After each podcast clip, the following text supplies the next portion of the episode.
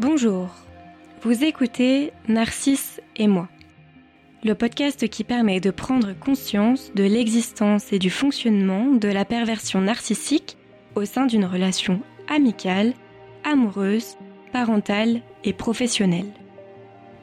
La relation, mais plus précisément la personne avec qui vous vivez cette relation, vous fait souffrir, vous vous sentez manipulé, vous êtes victime de violences physiques et ou psychologiques, Peut-être êtes-vous en train de vivre une relation avec un pervers narcissique. Au travers de définitions, d'interviews, de témoignages, d'outils, d'exercices et de conseils, nous vous aidons à comprendre la manipulation perverse narcissique pour vous permettre de l'éviter ou d'en sortir. Narcisse et moi est un podcast publié tous les dimanches sur YouTube, SoundCloud et iTunes. Vous pouvez suivre son actualité sur les pages Facebook et Instagram sous l'identifiant Narcisse et moi sans le E de E. Si vous venez de nous rejoindre, nous sommes Laurie et Camille et nous vous souhaitons la bienvenue. Aujourd'hui, dans ce sixième épisode, je, Camille, vous présente mon témoignage. En effet, j'ai vécu une relation amoureuse de 3 ans avec un pervers narcissique de mes 19 à 22 ans. J'espère que ce témoignage vous permettra d'identifier la perversion narcissique au sein d'une relation amoureuse pour vous permettre de vous sortir de ce type de relation. Une nouvelle fois, nous vous remercions pour les messages que vous nous envoyez via nos réseaux sociaux. Nous sommes ravis d'échanger avec vous et nous espérons sincèrement vous accompagner vers une libération, la vôtre. N'oubliez pas, ayez confiance en vous. Vous avez toutes les ressources en vous pour sortir des griffes d'un ou d'une perverse narcissique. Avant de commencer, je souhaite vous informer que j'ai choisi de raconter mon témoignage sous forme d'histoire, et que pour protéger l'identité de mon ex, je vais l'appeler M. À l'aube de ma seconde année de BTS, en août 2015, je décide de commencer un job étudiant dans un fast-food à côté de chez moi. Pour un premier job, il n'est pas des plus reposants, mais j'aime m'y rendre malgré tout. En octobre 2015, je m'aperçois que, parmi mes collègues de travail, se trouve un garçon plutôt charismatique, ayant une certaine prestance. Sociable, il sourit et rigole tout le temps. Il a 6 ans de plus que moi, mais je suis séduite. Je ne travaille pas souvent avec lui, car nos horaires ne sont pas les mêmes, mais je prends l'habitude de prendre en photo ses horaires pour me rendre au travail un peu plus tôt ou pour y rester un peu plus tard ce garçon me trotte dans la tête. Un jeu de séduction s'installe entre nous pour mon plus grand bonheur. Pour autant, il m'impressionne et je ne crois pas au fait que ce jeu de séduction peut aller plus loin. De plus, à cette période de ma vie, je n'ai pas confiance en moi. Par ailleurs, nous discutons qu'au travail car nous n'avons pas échangé nos numéros. Alors, en décembre 2015, je décide de lui faire une demande d'amis sur Facebook dans le but d'entamer une discussion. Il accepte mon invitation, mais aucun message de sa part, ni de la mienne. Le 30 décembre 2015 est une soirée marquante, particulièrement traumatisante. Il est 23h30, je quitte le travail pour me rendre à mon domicile. Le trajet se fait en transport en commun, en bus et métro, car je n'ai pas de voiture. À cette heure-là, je suis seule dans la rue. Pas une voiture, pas un passant. À mi-chemin entre mon travail et la station de métro, je m'apprête à passer un passage piéton quand je vois deux hommes de l'autre côté du passage piéton. Ils ne discutent pas, ont les bras croisés et me regardent. Je ne leur prête pas attention et décide de continuer mon chemin. Mais, quelques mètres après avoir passé le passage piéton, je sens des bras autour de mon cou, mon souffle se coupe, je pense que c'est la fin. Rapidement, je suis à terre traîner sur 5 ou 10 mètres. Mon agresseur veut mon sac à main. Mais je ne comprends pas ce qu'il se passe et je m'accroche à mon sac dangereusement. Pour me faire lâcher, mon agresseur me donne un coup de pied au visage sur l'arcade sourcilière. Mais cela ne me fait pas lâcher. Ce n'est qu'au moment où je vois l'escalier d'un hall d'immeuble s'approcher dangereusement de moi que je décide de lâcher. Mon agresseur s'enfuit alors avec mon sac je me relève, en état de choc, le visage abîmé et les genoux en sang. Je pleure, je crie, mais je suis seule. personne ne vient à mon secours. Par chance, j'ai encore mon téléphone sur moi, alors j'appelle mes parents qui viennent me chercher quelques minutes plus tard. Le jour suivant cet événement, je poste un message sur mon profil Facebook pour informer mes proches de ce qu'il m'est arrivé. Ce message, M y répond en manifestant son soutien. Débute alors une conversation via Facebook Messenger. Il dit être présent pour moi si besoin. Il dit m'accompagner pour chaque trajet domicile-travail, car je suis une belle femme qu'il faut protéger. Puis, il dit que si j'étais à lui, il ne me lâcherait jamais et ferait tout pour me rendre heureuse. Bref, de nombreux messages comme ceci installent en moi un désir d'être avec lui, d'être à lui. À ce moment-là, je suis heureuse d'être désirée par un homme qui, pour moi, paraît inaccessible. Il me semble être l'homme que j'attendais, charismatique, protecteur et un brin mystérieux. Le 18 janvier 2016 marque le début de notre relation. Je suis sur un petit nuage. Je reste quelque temps sur ce petit nuage, mais rapidement un malaise s'installe. En effet, suite à l'agression physique et psychologique que j'ai subie le 30 décembre 2015, quelques soucis de santé se sont installés et ont notamment impacté mon intimité. Je ne suis alors pas prête à sauter le pas de ce côté-là avec M. Cependant, il s'impatiente et c'est alors qu'un matin d'avril 2016, mon réveil fut brutal, forcé, non consenti. Je lui en veux, mais je l'aime. Finalement, notre relation se poursuit, je suis heureuse bien que fatiguée. M m'en demande beaucoup. Des phrases et des gestes m'interpellent de temps à autre, me mettent parfois mal à l'aise, mais je n'y prête pas attention. C'est sa personnalité et je n'ai pas à vouloir le changer. Je l'aime avec ses défauts et ses qualités.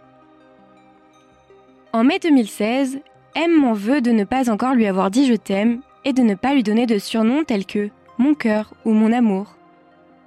Ce mois-là, je passe mes examens de fin d'année de BTS, je ne suis alors pas tout à fait concentrée sur mes révisions car M m'en veut et me le fait savoir. Il ne croit pas au fait que je l'aime. Alors, pour lui témoigner mon amour et lui prouver mon engagement, je décide de venir vivre chez lui et cela dès la fin de mes examens. Il est heureux, me dit que je suis la femme de sa vie, qu'il veut avoir des enfants et se marier avec moi. Il me donne confiance en moi, chose qui me manque le plus à cette période de ma vie. Fin mai 2016, après quatre mois de relation, M rencontre mes parents pour la première fois lors d'un dîner organisé par ces derniers. La soirée se passe bien, mais c'est finalement la première et dernière fois qu'il verra mes parents au cours de notre relation, car malgré plusieurs propositions, il n'acceptera plus de les voir tant que je ne suis pas sa femme. Pour lui, inutile de rencontrer ma famille alors que nous ne sommes même pas engagés dans une véritable relation. Je ne comprends pas, mais accepte son raisonnement. Notre relation se poursuit et il commence à me raconter sa vie passée. Il me dit qu'il est resté trois ans avec quelqu'un juste avant moi, mais que leur relation s'est très mal terminée. Il m'explique qu'il est le fautif et qu'il regrette énormément d'avoir fait du mal à son ex. Il me dit que si son ex veut se remettre avec lui, il lui dirait oui sans hésiter. Finalement, je me rends compte qu'il ne me cache pas ses erreurs et je le remercie pour ça. Puis, Quelque part, j'ai de la peine pour lui. Il me dit également qu'il peut parfois se mettre en colère, mais il ne faut pas que je lui en veuille pour ça. C'est son moyen d'expression et il ne me fera pas de mal. Un soir de juillet 2016, nous sommes en soirée chez une collègue de travail. La soirée se déroule à merveille, je suis amoureuse. Au moment de rentrer chez M, vers 7 heures du matin, ce dernier apprend qu'un de ses collègues de travail qui n'était pas présent à la soirée rencontre des ennuis avec d'autres personnes. Il s'énerve et rentre dans un état second. Je ne l'ai jamais vu comme ça. Une fois à l'appartement, il sort tous ses couteaux de cuisine pour les poser sur le bar de la cuisine. Il dit que, lorsqu'il commencera sa journée de travail, il se rendra au travail avec tous ses couteaux et n'hésitera pas à faire la peau à ceux qui veulent du mal à son collègue de travail. Pour la première fois, je prends peur. Je ne le reconnais pas. Je décide alors de prendre quelques affaires et de partir de chez lui. Finalement, je me réfugie dans le commerce en bas de chez lui. Il m'appelle et me demande de remonter en me disant que si je ne reviens pas, notre relation est terminée. J'accepte alors de remonter chez lui, mais il est énervé. Il me dit que je ne suis pas là pour lui. Alors, pour se souvenir de ça, il décide de se tailler la veine avec le collier qu'il a autour du cou. J'ai peur. Je ne sais pas quoi faire. Alors je ne dis rien, puis je m'endors. Au réveil, il me demande pardon pour ce qu'il s'est passé, il me dit qu'il n'était pas dans son état normal à cause de l'alcool, et il me promet qu'il ne recommencera plus. Notre relation se poursuit. M continue de me dire que je suis la femme de sa vie, qu'il veut avoir des enfants et se marier avec moi. Il m'apporte toujours l'attention dont j'ai besoin pour combler ce manque de confiance en moi. Cela me satisfait. Finalement, il commence à critiquer mon physique et ma personnalité. Il me demande de m'habiller différemment pour que je fasse plus femme. Puis, il me demande de faire une nouvelle coupe de cheveux pour mettre en valeur mon joli visage. Et si je ne suis pas d'accord, c'est parce que je suis niaise, et puis, de toute façon, il n'a rien à entendre d'une gamine de 20 ans qui ne connaît rien à la vie. Je commence alors à changer, mais cela ne lui plaît pas. Il est persuadé que je me fais péter ailleurs pour reprendre ses mots. Il m'indique que pour lui la tromperie est la pire des choses et qu'il pourrait tuer s'il apprenait qu'on le trompe. Par ailleurs, il me trouve trop proche de ma famille et soupçonne une relation incestueuse. Lui n'est pas aussi proche de sa famille, il trouve ça bizarre. Je le crois, car c'est vrai que je ne connais rien à la vie. Je n'ai jamais eu d'expérience de vie très compliquée, puis j'ai été élevée dans l'amour. Et puis c'est vrai que je suis proche de mes parents, évidemment, pas de relation incestueuse, mais il faut sûrement couper le cordon à un moment. Inutile de donner autant de nouvelles à sa famille. Alors, je m'éloigne un peu. Finalement, je ne prête pas attention à tous ces mots blessants et infondés, ils m'apportent bien trop pour ça. Fin octobre 2016, M prépare une surprise pour mon anniversaire. Il veut organiser une soirée romantique et m'offrir une bague de fiançailles. Il le dit à tout le monde. Il est si heureux que je devienne enfin sa femme. Au cours d'une dispute, peu avant mon anniversaire, il finit par me dire ce qu'il a prévu pour mon anniversaire et ce qu'il veut m'acheter. À ce moment-là, il n'a pas encore acheté la bague, alors pour se faire pardonner de la dispute, il me demande d'aller ensemble dans une bijouterie pour que je puisse choisir moi-même la bague. Une fois la bague choisie, il m'indique qu'il n'est pas sûr d'avoir son salaire avant mon anniversaire, donc il me demande d'acheter la bague qu'il me remboursera dès qu'il aura son salaire. Je me retrouve donc à porter une bague de fiançailles que j'ai moi-même achetée. Bien qu'il m'ait remboursé plus tard, mais je suis heureuse. Avec cette bague, il me prouve tout son amour. Pour autant, je n'ai aucune envie de me marier. Pour moi, seul le geste compte. Au fur et à mesure de notre relation, il me parle de plus en plus de son envie d'avoir des enfants. Il me dit que c'est pour lui la plus belle preuve d'amour et que si je suis d'accord pour faire un enfant avec lui, il serait le plus heureux des hommes. Mais je ne suis pas prête et je ne veux pas d'enfant avec lui. En tout cas, pas à ce moment-là de notre relation. Il n'est pas content. Il veut que j'arrête la pilule, alors il commence à cacher ma pilule ou à la jeter pour que je ne puisse pas la prendre. Mais il n'est pas question pour moi de tomber enceinte. Alors je trouve ma pilule ou je la récupère au fond de la poubelle. Cela ne dure qu'une période. Il accepte finalement de me laisser du temps. Depuis le début de notre relation, je ne vis pas une sexualité épanouie. En effet, M n'en a jamais assez, sauf que je ne suis pas un robot et je ne manque pas de le lui dire. Mais il s'en fiche. Alors régulièrement, il me force et souvent, je me réveille en pleine nuit en train d'avoir un rapport que je n'ai pas souhaité. À chaque fois, je l'excuse, car c'est mon copain donc je ne considère pas ça comme du viol. Puis, je me sens désirée. Début décembre 2016, suite à une dispute, M me demande de partir de chez lui. J'accepte car je suis à bout, exténuée par ces disputes permanentes. Ainsi, je mets mes affaires dans un sac, mais il n'est pas content. Il me dit que si je l'aimais, je ne fuirais pas les problèmes. Alors au fur et à mesure que je mets mes affaires dans un sac, il prend le sac et le vide. Je suis en pleurs. Je ne comprends pas pourquoi il me demande de partir et finalement m'en empêche. De plus, il a l'air de prendre plaisir à me voir ainsi. Finalement, il me demande de partir de chez lui mais sans mes affaires, car je prends trop de temps à faire mon sac et il s'impatiente.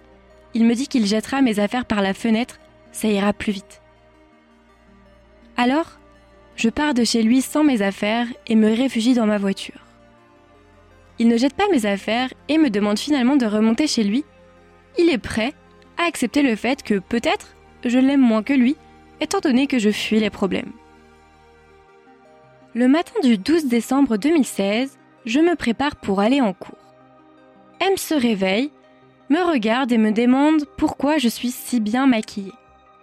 Il est persuadé que je discute avec quelqu'un de ma classe et que je me maquille ainsi pour plaire à cette personne. Il me dit que si j'ai quelqu'un d'autre en tête, cela ne sert à rien de continuer notre relation. Il me demande alors une nouvelle fois de partir de chez lui. Je tente de le rassurer et je lui dis que de toute façon, j'allais partir de chez lui puisque je devais aller en cours. Il me dit alors que tout est de ma faute, que je ne veux plus faire partie de sa vie et donc qu'il n'a plus rien à faire sur cette terre. C'en est trop, il veut se tuer. Alors, il prend son écharpe, puis la met autour de son cou et commence à serrer, de plus en plus fort. Il veut s'étouffer. Prise de panique, je fais une crise d'angoisse. Je lui dis que je ne veux pas qu'il se tue à cause de moi et que j'allais rester avec lui parce que je ne veux pas qu'il se fasse du mal. Finalement, il s'arrête et prend soin de moi pour calmer ma crise d'angoisse. Le lendemain de cet événement, je suis exténuée, à bout. Je veux me reposer quelque temps chez mes parents. Je profite alors d'un moment où M est au travail pour prendre mes affaires et rentrer chez mes parents. Je lui explique que j'ai besoin de prendre du temps pour moi, mais que je ne le quitte pas. Il devient alors un ange. Il passe son temps à me dire qu'il m'aime, que je suis la seule à ses yeux. Je suis contente de le voir ainsi. Alors, quelques jours plus tard, je suis de retour chez lui, c'est un nouveau départ. Mais les choses ne se passent pas comme je l'espère. Il pense que ce séjour chez mes parents m'a changé. Il a l'impression que je ne l'aime plus autant qu'avant. Il commence à me menacer de plus en plus. Il veut retrouver la Camille d'avant. Il dit qu'il va brûler le commerce de mes parents. Et tant pis s'ils sont dedans car c'est de leur faute si j'ai changé. Puis, il commence à me frapper.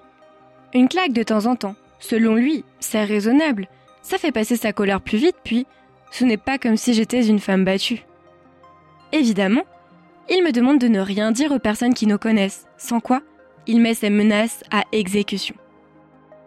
Non pas parce qu'il a peur que les gens voient qui il est vraiment, car de toute façon, il assume tout, mais plutôt parce que les autres n'ont pas à se mêler de notre histoire. Ça le concerne, lui et moi, personne d'autre.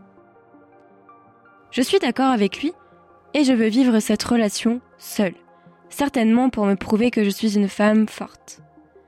Les jours passent et notre relation est en dents de. Un jour, M est un ange, le lendemain, un démon. Cela devient une habitude et les bons moments me font oublier les mauvais. Puis, fin mars 2017, je suis sur mon lieu d'étude. Je prépare un examen. Je reçois un message de M me demandant si on allait se voir une fois que j'aurais terminé ma révision. Je lui dis oui, mais je ne sais pas à quelle heure. C'est alors qu'il m'envoie plusieurs messages en me traitant de tous les noms. Je lui demande pourquoi il me dit tout ça, et il m'explique que je ne passe pas assez de temps avec lui et que mes révisions peuvent attendre. C'en était trop. De nouveau, je décide de stopper cette relation et de retourner chez mes parents quelque temps. Malheureusement, je ne réussis pas à le quitter car je suis persuadée qu'il est le seul à pouvoir combler ce manque de confiance en moi. Alors, je ne reviens pas vivre chez lui, mais notre relation se poursuit. On se voit presque tous les soirs chez lui après mes cours.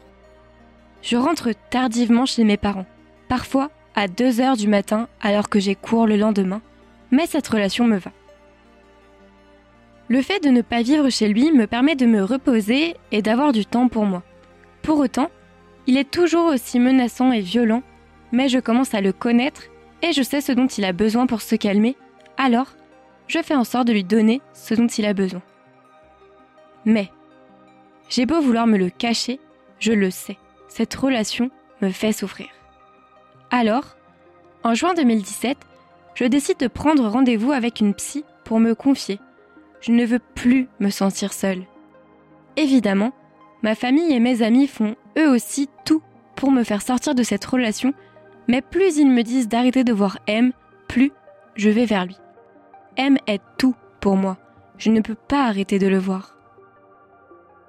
Au fur et à mesure des rendez-vous avec ma psy, je prends conscience que la relation que je suis en train de vivre est une relation toxique et que je mets ma vie en danger. Je commence donc à prendre mes distances avec M, on ne se parle presque plus et on se voit de moins en moins. Le vendredi 21 juillet 2017, nous sommes au téléphone.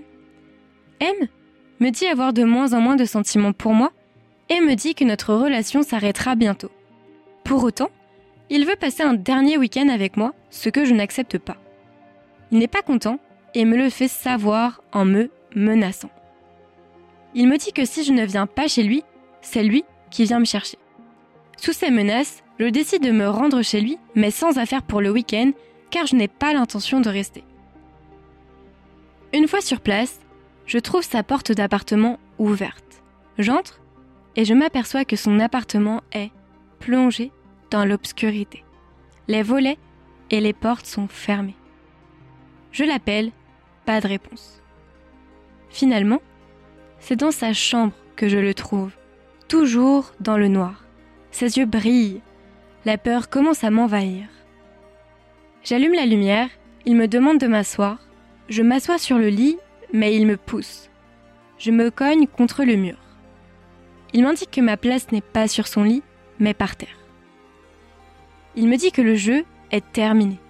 Il pose ses mains sur mes genoux et me regarde droit dans les yeux. Son regard est noir, si noir que je n'ai pas l'impression que c'est lui. Il me pose alors un ultimatum. Il me dit, soit tu me prouves que je suis l'homme de ta vie, soit je vais voir tes parents et je leur fais la peau. Je veux m'enfuir, mais il me retient. Il me dit qu'il se fout des policiers, car quoi qu'il arrive, il me retrouvera pour mettre ses menaces à terme. Il me demande de rentrer chez moi pour prendre des affaires pour la nuit. Il me dit que désormais, je suis sa prisonnière, sa chose. Il prend mes papiers et mon portable, puis me force à partir de chez lui pour aller chercher mes affaires. Je suis terrorisée. Je rentre chez mes parents, ces derniers me forcent à rester chez eux, mais j'ai peur des conséquences si je ne rentre pas chez M. Alors, je décide de rentrer chez lui. Finalement, une fois chez lui, il est gentil et souriant. La soirée passe, on finit par s'endormir. Le lendemain matin, il me demande d'oublier ses menaces de la veille car il n'est finalement pas capable de faire ça à quelqu'un qu'il aime. Par contre, il faut me faire comprendre les choses. Sa solution? Casser quelque chose de matériel. Il me demande alors de lui dire ce qu'il faut qu'il casse. Je lui donne mon portable, mais ça ne lui plaît pas. Il me dit qu'il cassera ma voiture et mon ordinateur portable. Finalement, au bout de 45 minutes de négociation, il se résigne. Lors de ce week-end, il me menace puis me frappe. Mais ce n'est plus des claques, ce sont des coups de poing. Il frappe mes jambes, je ne suis pas en sang, mais j'ai des bleus.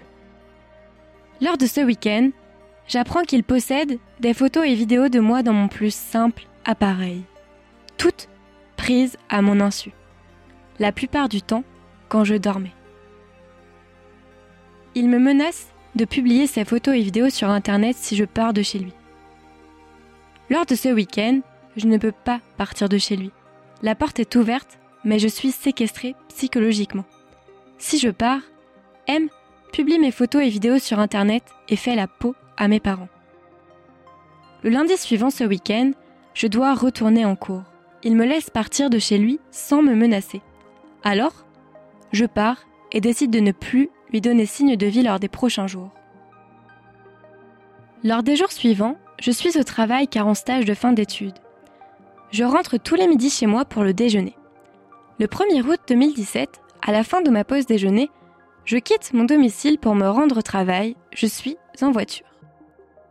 Une rue plus loin, je vois M. Il me fait signe de m'arrêter. Je m'arrête. Au travers de la vitre, il me dit qu'il veut juste discuter avec moi pour comprendre pourquoi je ne lui donne plus signe de vie. En même temps, il me dit qu'il comprend ma décision, car il m'a fait beaucoup de mal et je ne mérite pas ça.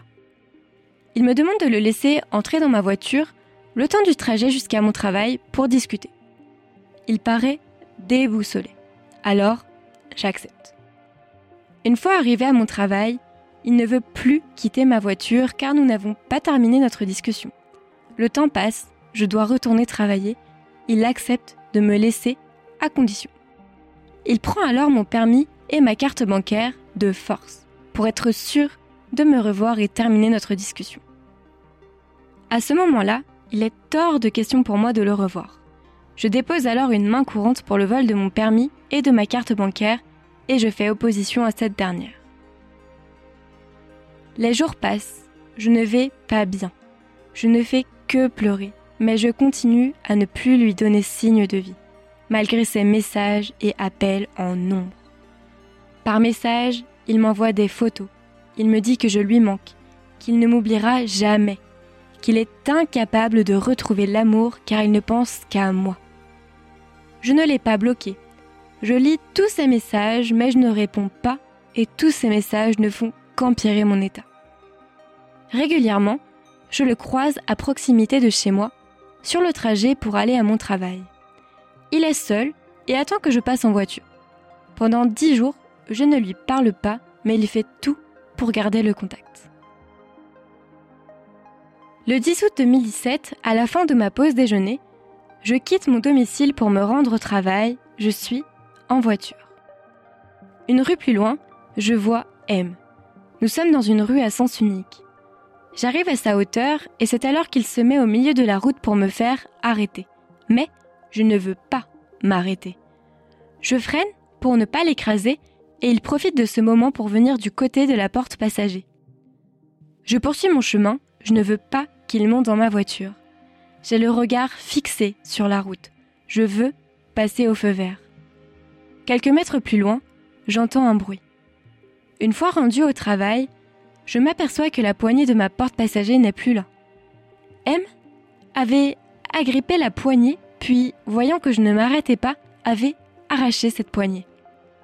J'ouvre mon téléphone, j'ai reçu un message de M. Il me traite de folle et me dit que j'aurais pu le tuer. Je m'excuse, mais elle lui dit qu'il s'est mis en danger seul, car je ne lui ai jamais dit que je voulais discuter avec lui. Il comptait rentrer de force dans ma voiture et ce n'est pas une chose à faire. Notre relation est terminée et cela ne sert à rien de tenter de me parler.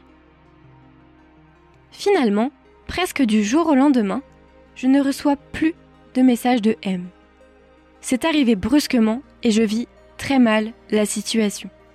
Depuis un an et demi qu'on est ensemble, il n'y a pas eu un seul jour sans que je reçois un message de M. Je suis perdue il manque quelque chose à mon quotidien. Plus les jours passent, plus je perds pied. Je ne résiste pas bien longtemps avant d'envoyer un message à M. Mais cette fois-ci, c'est lui qui ne me donne plus signe de vie. Je commence à penser qu'il a rencontré une fille et cela me rend folle. Moi, je suis persuadée que M est le seul à pouvoir m'apporter tout ce qu'il manque à ma vie. Il finit par me répondre et c'est alors que nous recommençons à échanger par message, puis à se voir. Lors de nos échanges et lorsque l'on se voit, il est gentil, mais distant. Cela conforte mon idée qu'il a rencontré une autre personne. L'emprise était si forte et si bien installée qu'un jour d'octobre 2017, nous nous remettons ensemble mais cette relation n'est plus la même. Il y a une certaine distance entre nous. M me propose alors d'arrêter notre relation, mais de continuer à se voir de temps en temps si on a envie de passer du temps ensemble. J'accepte car je trouve cette proposition raisonnable. Cela permet de mettre un terme à cette relation en douceur. Quatre mois s'écoulent et évidemment, rien ne se passe comme prévu. M me traite de tous les noms car il est persuadé que je vois quelqu'un d'autre alors qu'on se fréquente encore. S'il découvre que je le trompe, je suis morte. C'est lors de ces quatre mois que je pris conscience que cette relation devait à tout prix finir. La chance de sortir de cette relation s'était présentée trois fois. Je devais saisir la quatrième si cette dernière se présentait. Une idée me traversa alors l'esprit. M est français, mais n'a pas grandi en France métropolitaine. Sa famille est dans son pays d'origine et il m'a régulièrement dit au cours de notre relation qu'il aimerait retourner dans son pays d'origine. Alors, je décide de lui payer un billet d'avion. En effet, M recevait un salaire mensuel, mais son argent partait vite en fumée. Il m'a régulièrement demandé, au cours de notre relation, de lui acheter des choses. Au total, M me doit 1600 euros. En mars 2018, M prend l'avion et retourne dans son pays d'origine. Je me sens alors libérée d'un poids. Pour moi, c'est la fin d'une relation de souffrance. Mais pour M, cette relation n'est pas terminée. À distance, M devient fou. Il veut que je lui envoie une photo de moi tous les soirs pour être sûr que je suis seule. Il veut avoir des relations sexuelles à distance par visio. Si je ne le fais pas, il me menace de publier sur Internet les photos et vidéos de moi qu'il a déjà. Également, il me menace d'envoyer des personnes de son entourage chez moi pour détruire les biens matériels. Cette intrusion de tierces personnes dans notre histoire me terrifie. Je suis sous emprise. En août 2018, notre relation est toujours d'actualité et toujours à distance. Pour changer d'air, je décide de partir en vacances avec une amie. Lors de ces vacances, je suis en contact avec une personne et cette dernière m'apprend qu'elle a eu une relation avec M fin 2017. Je comprends alors que M m'a trompé, alors qu'il me menaçait de mort si je le trompais. Je suis folle et décide de prendre cette tromperie comme porte de sortie.